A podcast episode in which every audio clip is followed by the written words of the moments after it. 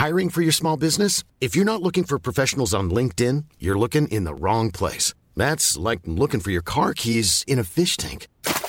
LinkedIn helps you hire professionals you can't find anywhere else, even those who aren't actively searching for a new job but might be open to the perfect role. In a given month, over 70% of LinkedIn users don't even visit other leading job sites. So start looking in the right place. With LinkedIn, you can hire professionals like a professional. Post your free job on linkedin.com slash people today. Porque el mundo actual no se entendería sin la economía y los negocios. Acompaña a Mario Maldonado, el columnista de negocios más joven y objetivo del periodismo financiero, en su programa Bitácora de Negocios.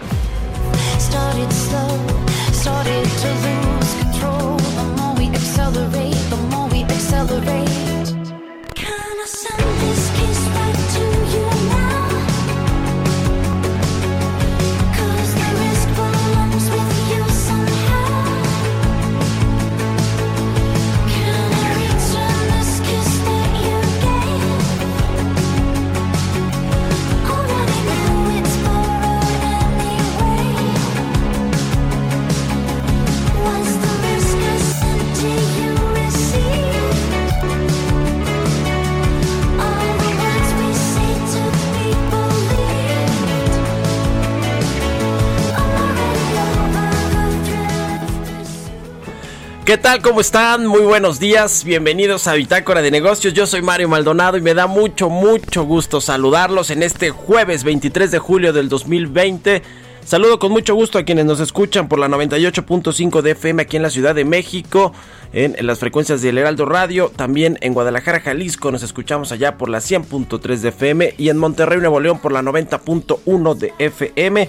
Lo mismo un gran saludo a las estaciones que nos retransmiten en otras ciudades y estados de la República Mexicana, en el sur de los Estados Unidos y a quienes nos siguen a través de la página heraldodemexico.com.mx donde está el streaming de lo que sucede en esta cabina que a veces no es mucho, pero bueno, qué bien que nos, que nos siguen por ahí y nos pueden eh, ver además de escuchar aquí en el Heraldo de México. Hoy eh, le decías jueves 23 de julio y arrancamos como todos los días con un poco de música. Esta semana estamos iniciando los programas con canciones de las mejores bandas de rock canadienses. Esta canción se llama Risk y es de Metric, una banda de rock canadiense fundada en 1998 en Toronto. Bueno, pues ahí está, vamos a entrarle a la información. Hablaremos con Roberto Aguilar en breve, como todos los días, nuestro experto en temas de mercados financieros y economía internacional.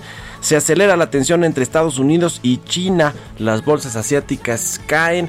Bueno, por si fuera poco, ellos iban saliendo del coronavirus allá en Asia.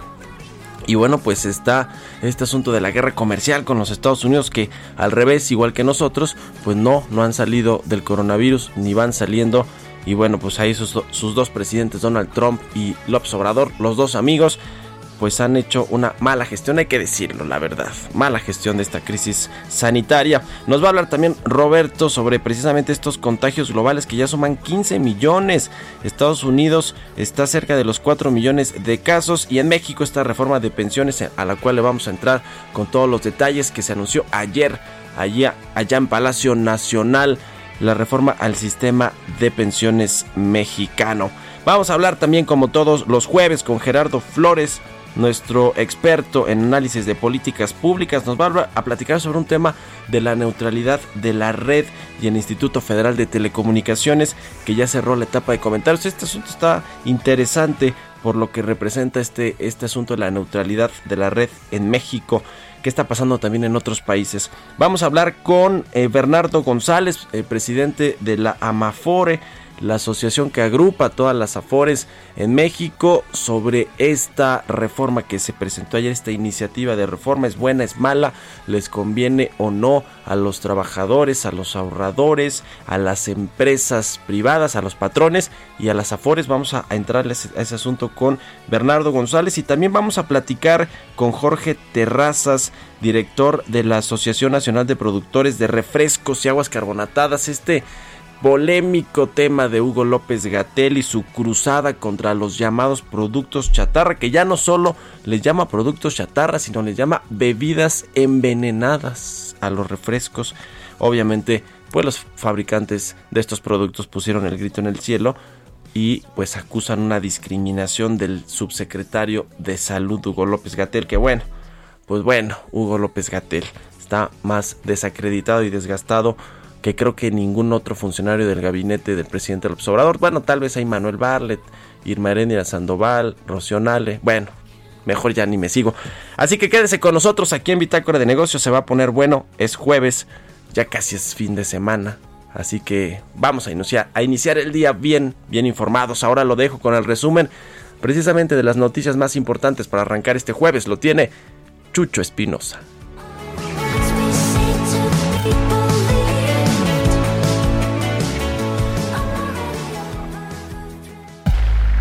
Resumen. Arturo Herrera, secretario de Hacienda, destacó que con la propuesta de reforma al sistema de ahorro para el retiro, los trabajadores al momento de retirarse podrían recibir cerca de un 40% más de pensión de lo que reciben ahora. A partir de esta reforma pasarán dos cosas. No se, eh, no se afectan los derechos de los trabajadores, por eso la, la, la, edad mínima para recibir la pensión siguen siendo 60 años, pero se necesitan únicamente 15 años de cotización y el monto de la pensión será del monto ahorrado y de las semanas que hayan salido. Y hay mucha, una población mucho mayor que beneficiada. Carlos Noriega, titular de la Unidad de Seguros y Pensiones de la Secretaría de Hacienda, señaló que la reforma de pensiones que eleva la aportación patronal de los trabajadores no tendrá ninguna afectación para la llamada generación de transición, por el contrario, podrían encontrar una mejor opción si eligen pensionarse bajo el esquema de Afores. Gustavo de Hoyos, presidente de la Coparmex, consideró que el incremento gradual de las aportaciones patronales que implica la propuesta de reforma al sistema de pensiones no causará daños colaterales o un encarecimiento del empleo formal. El presidente Andrés Manuel López Obrador informó informó que en lo que va de julio se han perdido 30.000 empleos formales. Señaló que en abril se perdieron 555.000 empleos, en mayo se redujo la pérdida a 340.000 y en junio se redujo a 82.000. De acuerdo con la Asociación de Bancos de México, el programa de diferimiento de pagos ya tiene registrados 9 millones de créditos con un monto de casi un billón de pesos. La ABM adelantó que analiza junto con las autoridades la puesta en marcha de una segunda etapa de apoyos.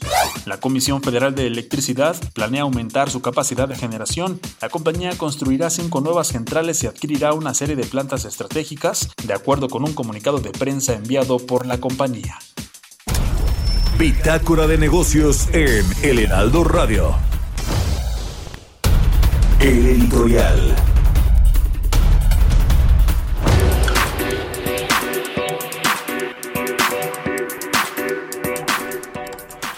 Oiga, pues esta, eh, pues este asunto de las pensiones, vamos a entrarle al ratito eh, a los detalles allí con Roberto Aguilar, también vamos a platicar algo de esto, que parece que pues sí le beneficia a los trabajadores, por supuesto. Hay, hay dos, dos cosas importantes. Eh, uno es que esta tasa de reemplazo va a pasar más o menos del 30% actual al 40%, que es pues lo que vamos a recibir o lo que están recibiendo actualmente quienes se jubilan, quienes se, se jubilan con una pensión, pues es el, el 30% de su último sueldo lo que reciben, que como decía ayer Carlos Salazar, el presidente del CC, no necesitamos ser matemáticos para saber que eso no le alcanza a nadie para vivir.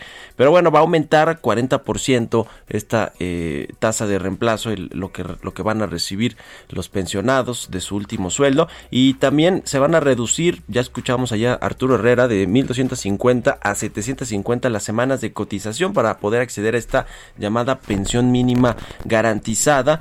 Y bueno, pues ahí quienes van a cargar con el, el asunto en, ocho años porque va a ser gradual, no va a ser de un, año para otro, de un mes para otro, pues van a ser los patrones, los empresarios quienes eh, van a tener que eh, aumentar las contribuciones que hacen a las afore, a las afores de los trabajadores. Va a pasar este monto que tienen que eh, que tendrán que aportar los patrones de 5.15% actuales, lo que aportan del porcentaje que se va a nuestra cuenta de, de, Afore. Eh, va a pasar de este 5.15% al 13.87% en un periodo de 8 años. A ver, yo me quiero detener más allá de los detalles que ahorita vamos a analizarlos y, saber pues cuánto beneficio no a los trabajadores que tienen una FORE. Pues en el asunto de los empresarios, otra vez ahí regresó Carlos Salazar, el presidente del CC a Palacio Nacional, el presidente del observador le dijo que tenía una estrellita así literalmente porque él había ayudado a sacar esta reforma al sistema de pensiones. Si se trata de poner estrellitas Yo diría que le correspondería antes que nadie a Carlos Salazar, así lo dijo textualmente, y admitió también que con Carlos Salazar había tenido diferencias eh, diferencias que bueno, ya le hemos eh, platicado aquí un distanciamiento entre la iniciativa privada y el presidente López Obrador, pero dice que a pesar de eso trabajó Carlos Salazar con Arturo Herrera y con el resto de los eh, jugadores importantes del sector para sacar esta reforma. A ver, no estamos ante otra vez esta estrategia de la zanahoria y el garrote, que es, que es en realidad un cuento, no una fábula, pero nos habla pues de que los empresarios asustados por estas tres propuestas o iniciativas de reformar al sistema de pensiones, pero de llevar esos recursos que ahorita están en administradoras privadas a una administradora pública del gobierno federal que utilice esos recursos, por ejemplo, para financiar proyectos de infraestructura de la cuarta transformación, para financiar el gasto de, Pemex de la CFE, para comprar bonos gubernamentales y no tener este eh, régimen de inversión que tienen actualmente las Afores, que es mucho más flexible y que apunta a dar más rendimientos a quienes tienen un ahorro ¿no? En las Afores. Obviamente nos cobran una comisión, pero así funciona en casi todo el mundo el sistema de pensiones eh, eh, en pro de, los trabajadores. Obviamente ha habido cosas ahí con el pensionista y asuntos de corrupción o de presunta corrupción, pero en, en general pues tienen un marco jurídico y legal muy bien hecho en las Afores con el cual pues funcionan correctamente, pero estas eh, pues asuntos de Morena, esto tratar de espantar a los eh, inversionistas, a los empresarios, a los patrones con que va a haber una sola concentradora de los recursos de los trabajadores, de los ahorros que sería pública, pues eso imagínense qué miedo les ha de dar a los inversionistas. Así que a mi juicio, todo indica que este asunto de las afores, así como pasó con las comisiones, así como pasó con el asunto de los impuestos, la cancelación de los litigios fiscales, el eh, eh, pago adelantado de los impuestos y el no y las no ayudas para las empresas ante esta crisis de la, del coronavirus, pues ahora estamos ante otra vez eh, todo indica que los empresarios mordieron el anzuelo que les lanzó el presidente a través de estas presiones de sus legisladores de Morena y ahora sí está sometido el poder económico al gran poder político que acumula Andrés Manuel López Obrador. Usted dígame si sí o no cree lo mismo que yo. Escríbame a mi cuenta de Twitter, arroba Mario Mal, y a la cuenta arroba Heraldo de México. Son las 6.13. Economía y mercados.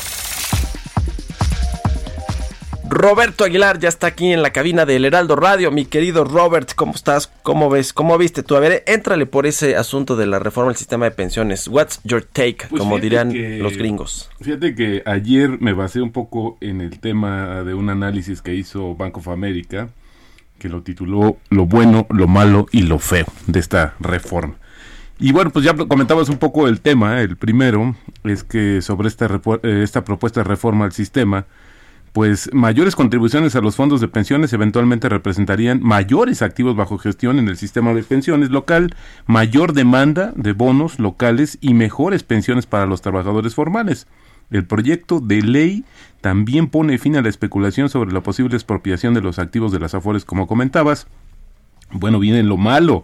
Dice que las mayores contribuciones de las empresas aumentarán los costos de nómina, lo que pasará o pesará más bien en la recuperación económica y ejercería presión sobre la inflación, aunque se produce un aumento de manera gradual. El proyecto de ley equivale a aumentar un impuesto al trabajo formal, lo que hace que la política fiscal actual este, aún sea más procíclica cuando lo que necesitamos ahora es una economía que sea realmente o una política fiscal anticíclica y mayores impuestos laborales reducen los salarios formales y también el empleo. Y esto pues desincentiva la eh, generación de empleo formal, Mario, porque pues justamente si al trabajador, al, al emplea, a la empresa, al patrón le cuesta más este contratar personas o personal, pues esta es una de las situaciones que está viendo. Y ahora vamos a lo feo porque dice que algunos Eso no era lo feo, híjole, a ver. era lo malo. Ah, Pero fíjate que el, impuesto, regresando un poquito a lo, a lo malo, dice que el impuesto pone aún más en desventaja las expectativas de la caída de 10% del Producto Interno Bruto este año y la expansión, limitar la expansión del 2021. Dice una forma de mitigar, dice Banco of el impacto negativo a corto plazo es el eh, crecimiento, sería retrasar el aumento de las contribuciones de los empleadores durante uno o dos años, lo cual no va a pasar. Y también ahora veremos a la parte lo que es lo feo. Dice que algunos aspectos de este proyecto de ley podrían afectar más aún el crecimiento de la productividad a largo plazo al profundizar el- los y desincentivar la formalización laboral. El proyecto de ley aumenta el costo relativo de formalidad, un impuesto al trabajo formal y reduce el costo relativo de la informalidad al reducir también la cantidad de semanas necesarias para acceder a la pensión mínima garantizada. Y bueno, dice también que un precio más bajo de tener un trabajo informal con relación a uno formal, pues perjudica para el trabajo justamente formal, que obstaculiza la productividad y por lo tanto el crecimiento potencial de la economía. Un reporte ayer, pues de los que se dieron a conocer de inmediato con esta situación de la propuesta que se presentó, cuando yo decía también, pues que hubo a cambio, ¿no? Incluso el propio secretario de Hacienda, en su mensaje que dio a través de las redes sociales, destacó que no había nada a cambio, ¿no? Que había sido una situación básicamente de un, una pues un acuerdo al que llegó justamente el sector empresarial, que yo diría que no es todo, en realidad, pero bueno, este es una, vamos a ver en realidad cómo se, eh, como ve- vemos muchos otros asuntos, en la implementación ahí está la verdadera, el verdadero reto para estos cambios. Y Mario, pues hoy nos amanecemos con el dato de la inflación.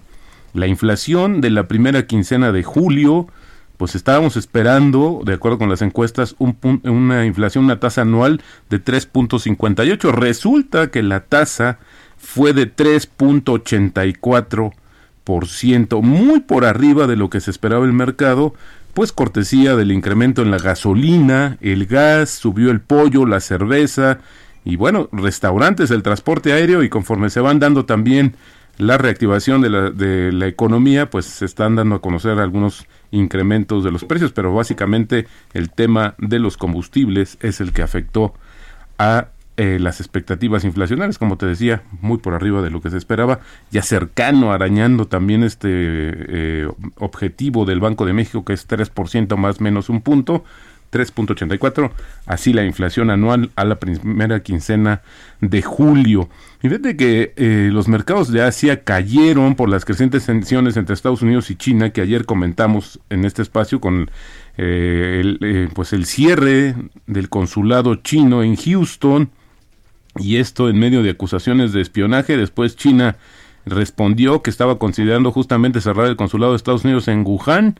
Los futuros de las bolsas estadounidenses, pues fíjate que eh, en un principio o muy un poquito antes estaban justamente eh, en terreno positivo y así se mantienen en realidad más atentos a otras situaciones como las negociaciones de ayuda, un paquete adicional de ayuda económica en Estados Unidos.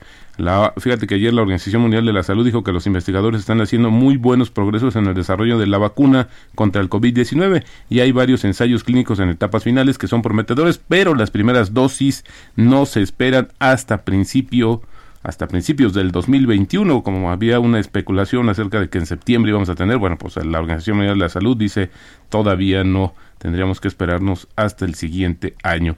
Un dato interesante, ayer Mario Ford, Ford de México alertó por un bloqueo de vías férreas que afecta a sus operaciones de exportación a Estados Unidos. Desde hace 10 días una comunidad indígena bloquea las vías por donde transportan granos, acero y diversas piezas automotrices desde Sonora y con impacto en los cruces fronterizos de Mexicali, California y Nogales, Arizona.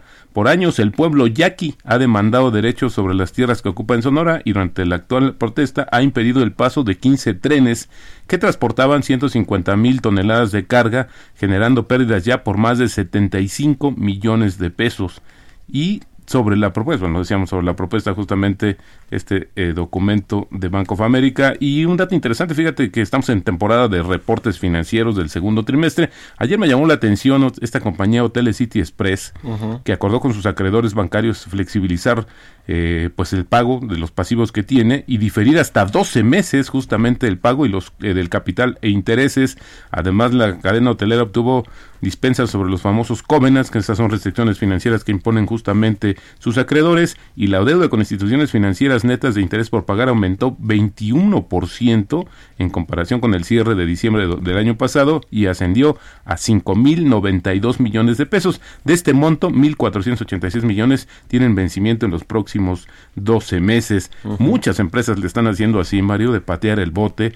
Y el tema es ver qué tan factible es que en este periodo de 6 o 12 meses realmente puedan enderezar el negocio y generar el flujo suficiente para comenzar a pagar a sus acreedores, principalmente bancarios, que ayer también la ABM dijo que hay una cantidad importante de dinero que no está cobrando justamente por Sí, el tema sí, sí. de la desaceleración de la economía y el tipo de cambio en estos momentos cotizando en 22.36. Gracias, Roberto. Al contrario, muy Roberto bien. Aguilar, sígalo en Twitter. Roberto AH, son las 6 con 21.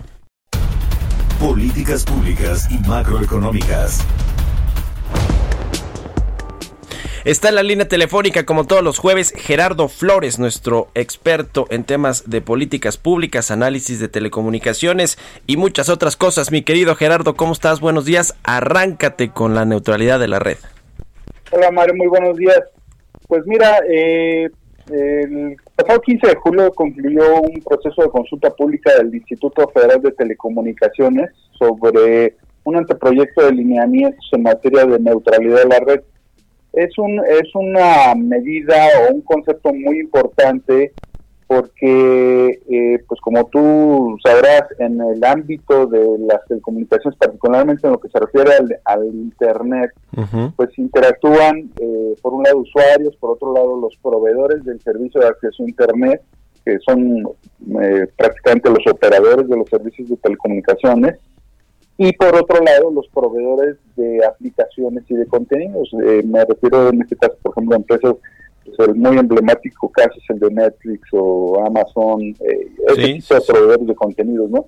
Entonces, eh, desde hace varios años hay una discusión a nivel internacional eh, y ocurre en cada uno de los países de cómo debe eh, eh, ser la interacción de estos tres con- eh, actores principales en el universo de las telecomunicaciones para que haya, eh, sobre todo que lo que se busca es que no haya discriminación, que se garantice el acceso de las personas a, los servicios de información, al Internet en general. Eh, y nada más que ha habido posturas divergentes, ¿no? Ha habido quienes eh, pretenden que eh, este servicio sea totalmente, digamos, que, que no, que los proveedores del servicio de acceso a Internet no le pongan ninguna restricción a ningún servicio o que no le den preferencia a algún otro Sí. para que todos tengan acceso a las pues, eh, mismas condiciones eh, y términos eh, para usar su tráfico sobre la red, ¿no? Eh, sin embargo, pues los operadores también han alegado en muchos países pues que eso puede ocasionar que haya un nivel de subinversión porque al no poder ellos monetizar bien eh, lo que han invertido para desplegar sus redes, pues implica que no tienen los incentivos suficientes para pues, poder desplegar toda la infraestructura que necesita un país. Entonces, eso es lo que estuvo en discusión en el, en el eh, Instituto Federal de Telecomunicaciones, concluyó el pasado 15 de julio, hay aportaciones importantes de empresas como AT&T, Televisa, Telefónica, eh, el propio América Móvil, eh, en general, obviamente también hay posturas de asociaciones eh, o grupos de la sociedad civil que no están de acuerdo en que se permita que los operadores puedan introducir algunas prácticas eh, pues que puedan llegar a dar preferencia a algunos servicios, ¿no? Sí. Pues muy eh, interesante. es- Sí, esto lo va a resolver todo el instituto dentro de algunos eh, meses, pero la, la consulta pública ya concluyó. Buenísimo. Pues ahí está el tema. Sigan a Gerardo Flores en Twitter, Gerardo Flores R, y ahí en lo que escribes, en los medios donde escribes. Muchas gracias, mi querido Gerardo. Te mando un abrazo. Muy buenos días. Igualmente, Mario, buenos días. Un saludo para Hasta todos. luego. Vamos a hacer una pausa y regresamos. Continuamos en un momento con la información más relevante del mundo financiero en Bitácora de Negocios con Mario Maldonado. Regresamos. Estamos de vuelta en Bitácora de Negocios con Mario Maldonado.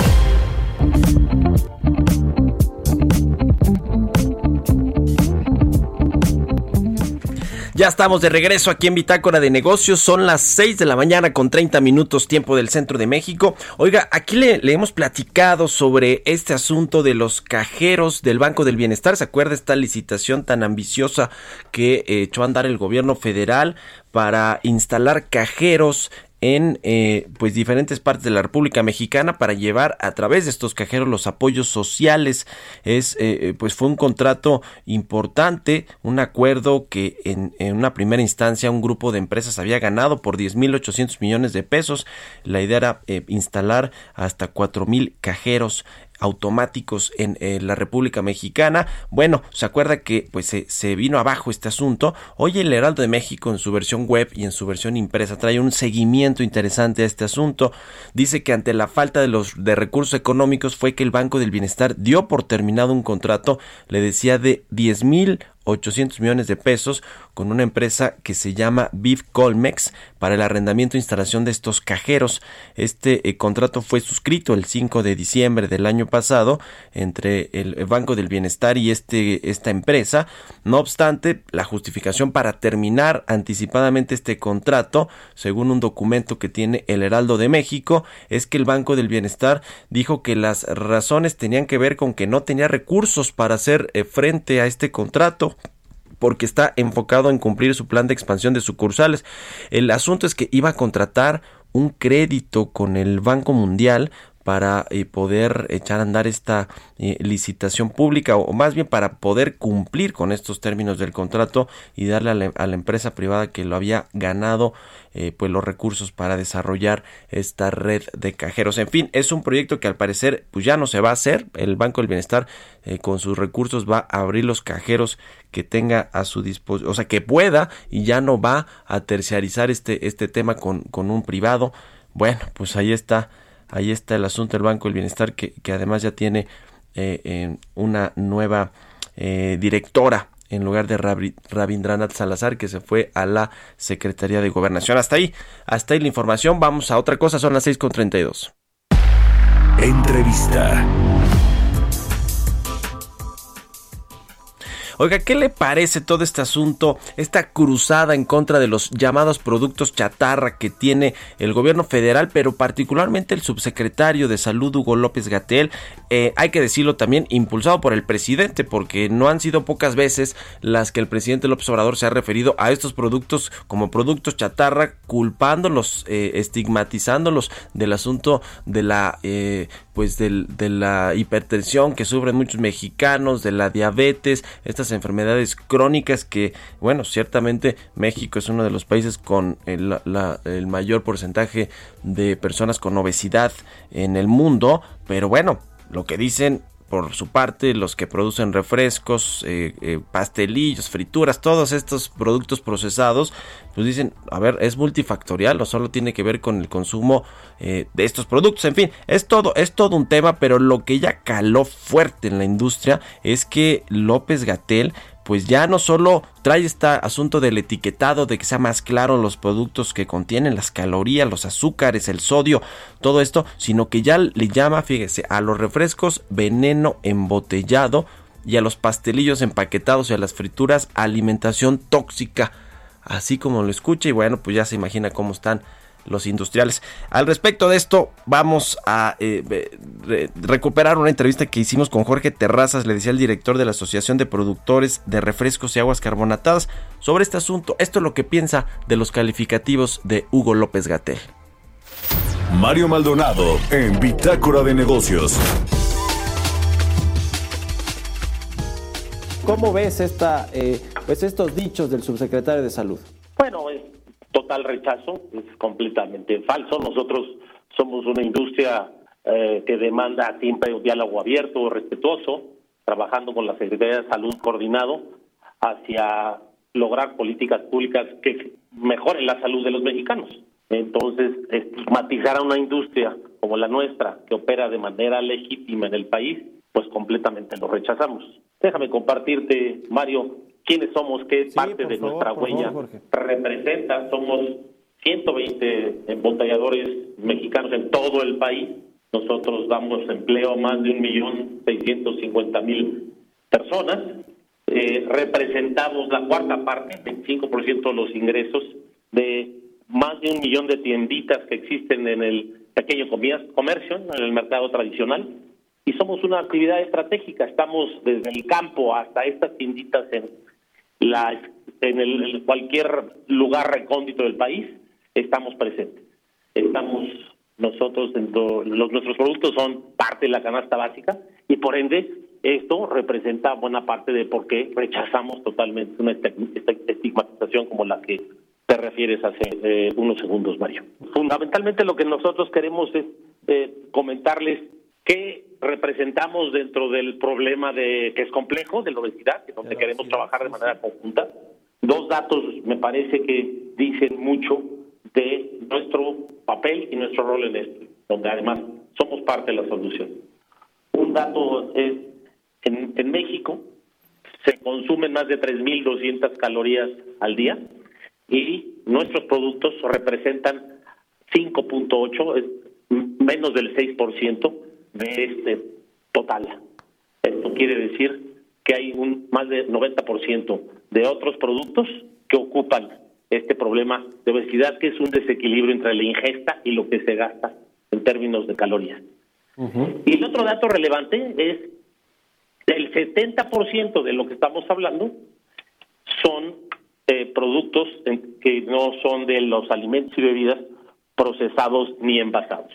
No se rigen ante ninguna norma ni a ninguna regulación. Esto creo que nos dice buena parte de dónde estamos parados. Sí, sí, sí.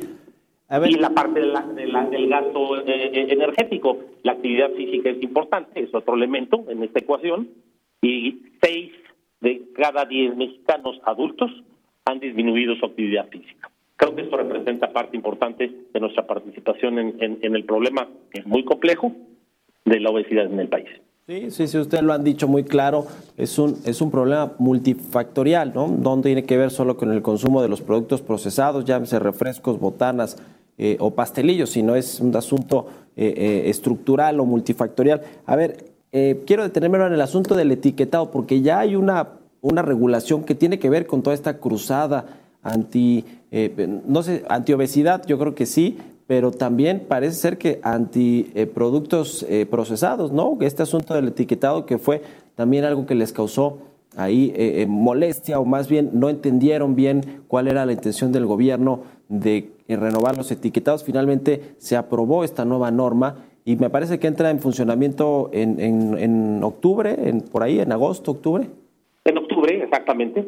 Así es, eh, tenemos una nueva regulación en ese sentido.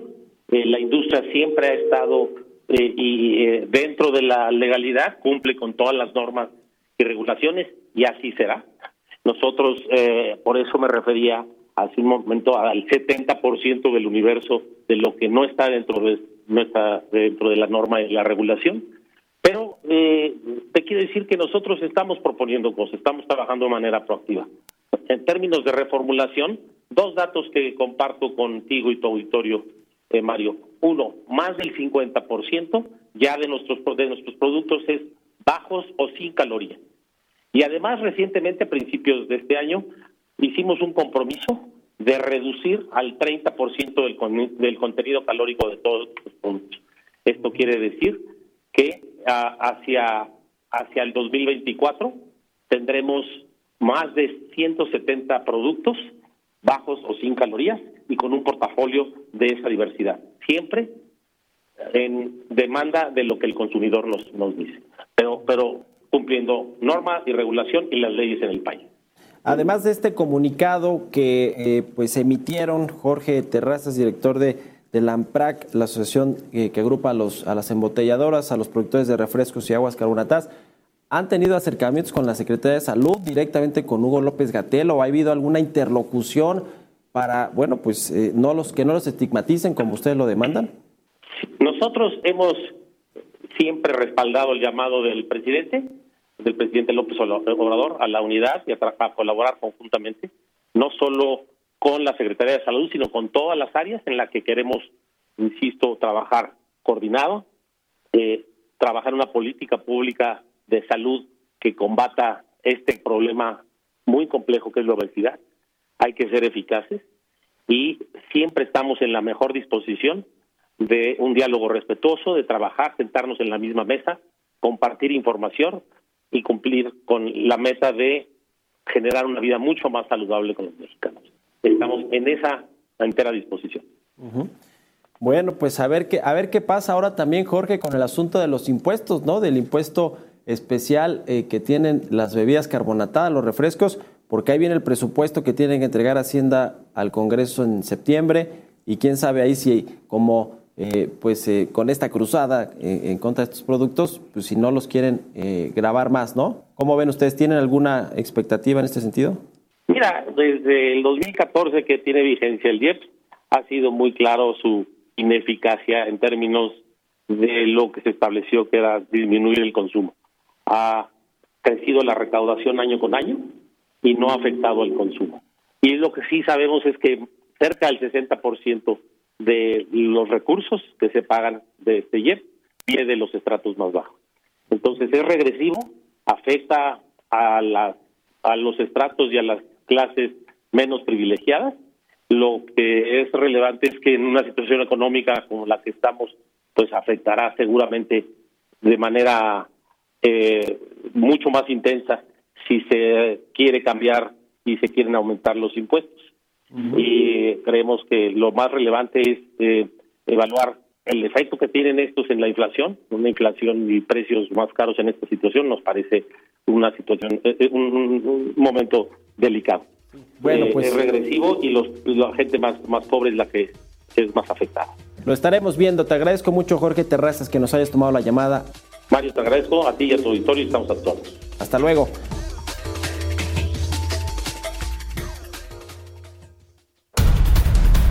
Empresariales.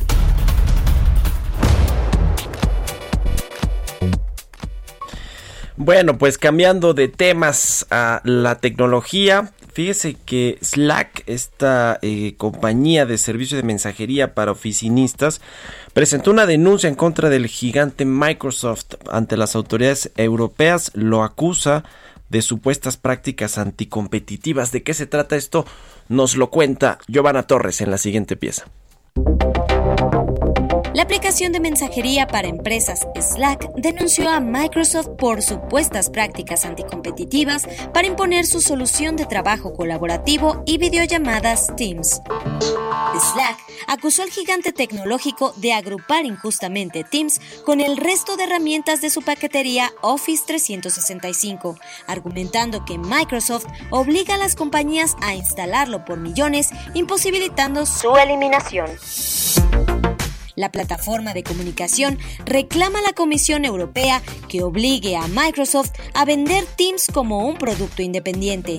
La comisión que ya multó hace tiempo a Microsoft con 2.200 millones de euros por prácticas contra la competencia ha asegurado que revisará la queja y decidirá si abre una investigación formal. La firma que dirige Stuart Otterfield argumenta que el grupo informático estadounidense ha retornado a sus viejas prácticas de tiempos de Internet Explorer de agrupar sus servicios para bloquear a sus competidores. La queja de Slack llega en un momento de enorme competencia en el mercado del software empresarial ante la enorme demanda que ha mandado a millones de personas a trabajar desde sus casas. En su último conteo oficial, Slack reportaba 12 millones de usuarios frente a los 75 millones de usuarios activos diarios que Teams anunció tener en el mes de abril. Para Bitácora de Negocios, Giovanna Torres. Entrevista.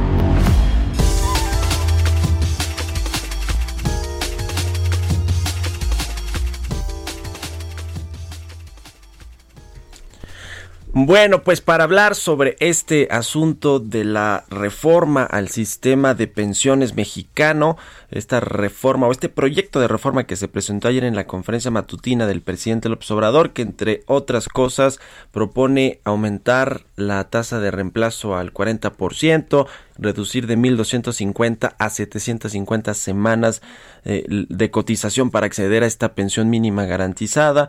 Le pone ahí un poco más de presión a los patrones también para que hagan estas eh, aportaciones, eh, que aumenten las aportaciones del 5.15% actual a un 13.87% en un periodo de ocho años.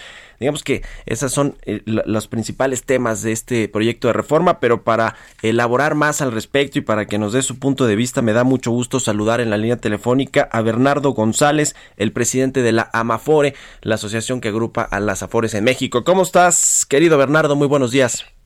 ¿Cómo estás, eh, Mario? Qué gusto saludarte. Igualmente, buenos días a ti y, a- y al auditorio. A ver, ¿cuál es? eh, ayer ustedes dieron a conocer un comunicado de prensa posicionándose al respecto, pero a ver, eh, resúmenos un poco la, la posición o cómo ven ustedes allá en Amafore este proyecto de reforma al sector de pensiones, al sistema de pensiones mexicano.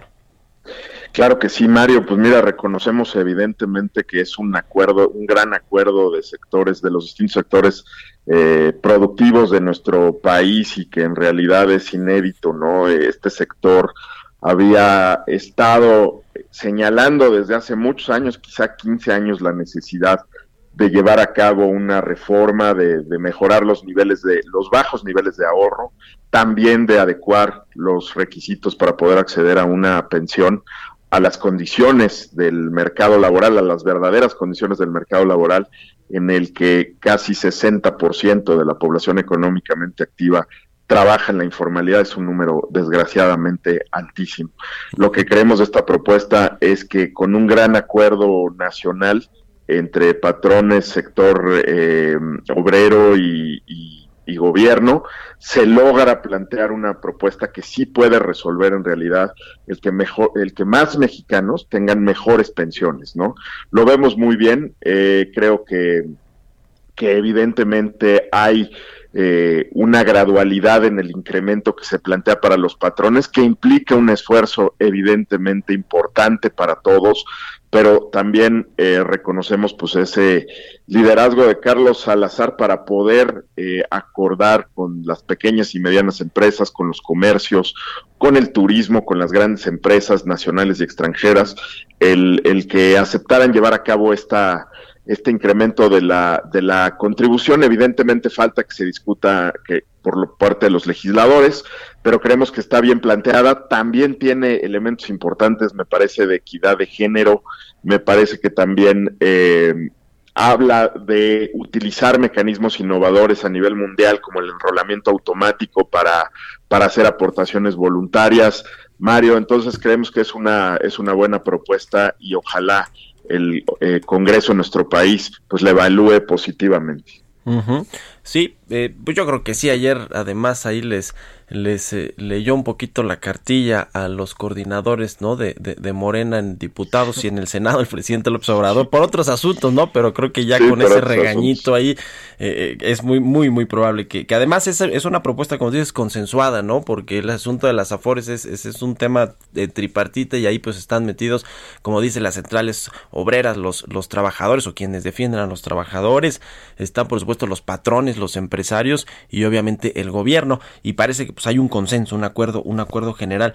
Eh, a ver, el asunto de que sea progresivo en ocho años, ¿cómo está el asunto de los tiempos? Porque yo ayer escuchaba, y, la verdad es que como que yo estoy un poquito perdido en el tema de los tiempos, escuchaba a Arturo Herrera que decía que eh, en, en, un periodo de dos años de gracia eh, es, que, es que va a entrar en funcionamiento este asunto, o la verdad no sé si yo lo entendí, pero a ver, ¿a partir de cuándo un trabajador que tiene un afore va a tener este esta nueva legislación o estas nuevas condiciones. Tienes razón, que, que, importante es este poder aclarar estos plazos, Mario. Hay eh, un trabajador va a poder recibir estos beneficios a partir de la aprobación de la reforma. Eh, lo que empieza con cierta transición y es en consideración a las empresas, ¿no? Porque el esfuerzo que, que tendrían que hacer es eh, un periodo de dos años para que inicien de forma gradual el incremento de las contribuciones. Pero un trabajador, en cuanto se apruebe la reforma y se publique, eh, podría ya eh, jubilarse con 750 semanas, obviamente teniendo la edad mínima de jubilación y eh, con una mejor pensión de 2.4 veces el salario mínimo a partir de la aprobación. Los, los patrones pasarán dos años para que inicie el proceso de incremento gradual de contribuciones y se llevará ocho años, Mario, para llegar al máximo de 15% de contribuciones obligatorias. Ya, pues está, está interesante esto. A ver, el asunto justo de que le dan este periodo de dos años de gracia o para que las empresas se ajusten y puedan elevar estas contribuciones eh, eh, que hacen a las, a las afores de los trabajadores, eh, se pensó, y me imagino que quizá por ahí va este asunto, en que ahorita estamos en una crisis pues muy importante en la que al revés, desgraciadamente las empresas están despidiendo gente, recortando salarios, haciendo más eficiente su operación. no creo que hoy por hoy pues pudieran contribuir con esto de, de- la manera más fácil, pero tiene que ver con este asunto porque se habla también entre los, los contras que ya, pues obviamente ya sabes cómo son los analistas. El Bank of America, por cierto, publicó también ahí un reporte in- interesante sobre lo bueno, lo malo y lo feo de esta reforma. Y, entre lo, lo malo o lo feo tiene que ver con que podría aumentar el mercado informal, ¿no? Puesto que muchos patrones dirán, oye, yo no, de por sí no puedo con la carga actual, si me la subes eh, gradualmente hasta el, el 15, el 15%, el 15.8, eh, pues no, no, no voy a poder pagarle, pues mejor me voy a la informalidad. ¿Cómo ves los contras? La verdad también que, supongo que tiene también su parte eh, eh, polémica. Absolutamente tiene que ver con las condiciones que estamos viviendo, ese periodo de prórroga por la pandemia, por los efectos económicos. Sería absolutamente insensato pedirle a las empresas que en este momento empiecen a incrementar eh, los, lo- las contribuciones eh, sociales y por eso eh, se da este periodo de, de dos años para que inicie. Lo bueno es que puedes ofrecerle al mismo tiempo los beneficios inmediatos a los trabajadores, porque en realidad van a ser muy pocos los que empiecen a solicitar jubilaciones a partir del, del próximo año. Respecto a la informalidad, qué bueno que lo comentas, porque yo creo que incluso este reporte Bank of America, con respeto, eh, pues desafortunadamente también no han circulado todavía ampliamente el proyecto de iniciativa, porque lo está Sí, sí, sí. concluyendo el- el- el- la consejería jurídica, eh, pero pues sí creo que tiene ahí, eh, no, no, no considera, me parece, estos periodos de transición y además hay un eh, elemento en el diseño muy importante, Mario, para evitar eso. Eh, en realidad, tú sabes que el 90% de los trabajadores en México ganan entre de uno a cinco salarios mínimos.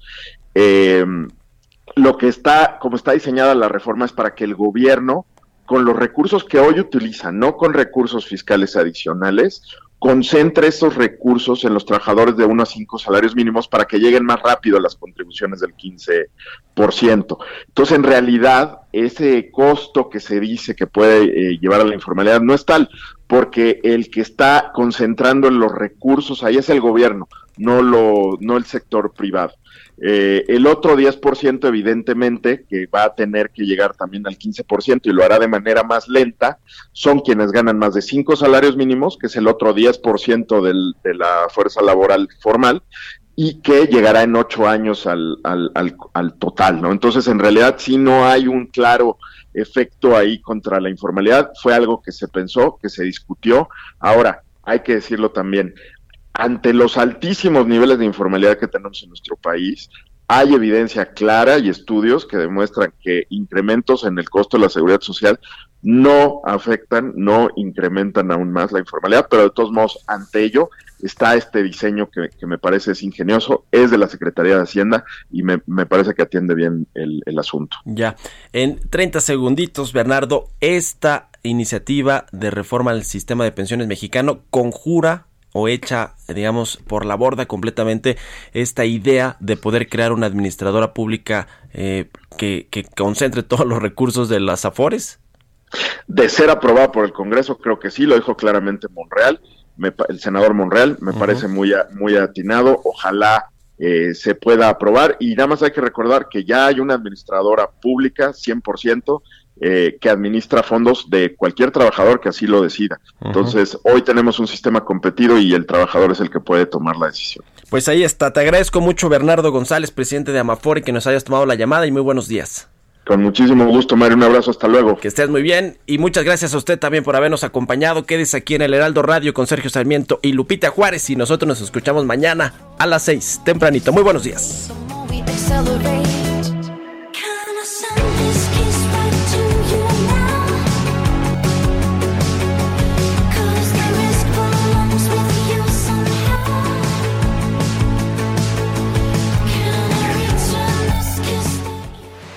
Esto fue Bitácora de Negocios con Mario Maldonado, donde la H suena y ahora también se escucha. Una estación de Heraldo Media Group.